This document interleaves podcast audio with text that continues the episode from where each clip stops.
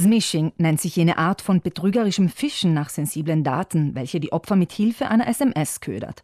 Florian Oberhuber, Berater im Bereich Finanzen und Banken der Verbraucherzentrale Südtirol, beschreibt eine solche Anbahnung. Der erste Kontakt erfolgt durch eine SMS. Dort wird ein Link angebracht und dem Kunden mitgeteilt, dass ein nicht autorisierter Zugriff auf ein Konto stattgefunden hat oder eine Bankoperation oder eine Zahlungsoperation getätigt wurde. Innerer Stress entsteht. Man möchte möglichst schnell agieren, um das Schlimmste zu verhindern und klickt auf den angegebenen Link. Dieser führt auf die vermeintliche Homepage der eigenen Bank und fordert zum Eingaben der Zugangsdaten und der Telefonnummer auf.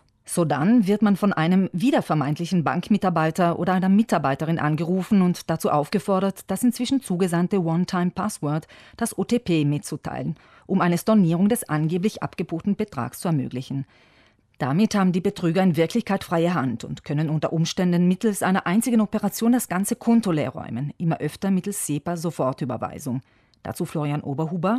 Bei der SEPA-Sofortüberweisung wird die Operation oder die Zahlung innerhalb 10 Sekunden durchgeführt. Somit hat auch ein späteres, zeitnahes Eingreifen des Kunden oft wenig Chancen, diese Operation rückgängig zu machen.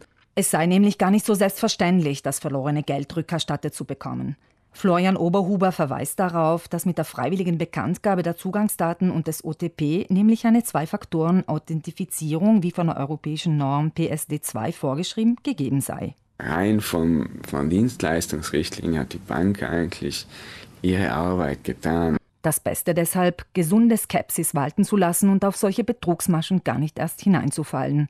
Wichtig ist laut Florian Oberhuber, jedes Mal, wenn eine Bank anruft, ruhig zu bleiben und äh, wenn die Bank Kodexe verlangt oder OTPs verlangt, diese strikt nicht weitergeben. Eine Enttarnung der Betrüger ist jedoch nicht immer leicht. Die vermeintlichen Homepages der Banken wirken oft täuschend echt und präsentieren sich mitunter sogar zweisprachig, also auf Deutsch und Italienisch. Was noch hinzukommt, in vielen Fällen ist die Telefonnummer, welche auf dem Display erscheint, wirklich jene des eigenen Bankinstituts. Die Betrüger sagen, sie können ja kontrollieren, von welcher Nummer ich anrufe. Man schaut dann schnell im Internet nach und bestätigt nachher, okay, das ist ja diese Nummer, also wird schon stimmen, also das ist ja jemand von der Bank, also kann ich äh, dem vertrauen. Leider ist das nicht so. Aufhängen, nochmals anrufen, selbstständig und dann nachfragen. Man erreicht bei selbstständigem Anrufen der angezeigten Nummer nämlich wirklich jemanden von der eigenen Bank, kann die Situation erklären und Hilfe finden und ganz wichtig, sofort das Konto sperren lassen.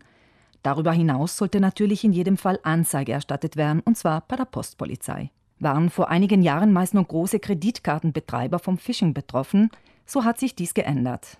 Nun müssen wir auch feststellen, dass kleinere Bankinstitute oder mittelgroße Bankinstitute auch betroffen sind und dazu gehören auch unsere hiesigen Bankinstitute. Erklärt Florian Oberhuber und ergänzt. Normalerweise die Kreditkarte hat ein, ein Limit.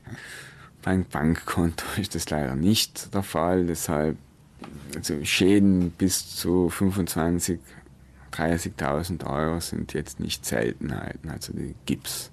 Um unser Konto vor fremdem Zugriff zu schützen, sollten wir mit unseren Zugangsdaten so sorgsam umgehen wie mit einem Hausschlüssel. So wie ein einziger Schlüssel ein ganzes Haus aufsperren kann, so kann ein weitergegebenes OTP Zugang zum gesamten Konto verschaffen.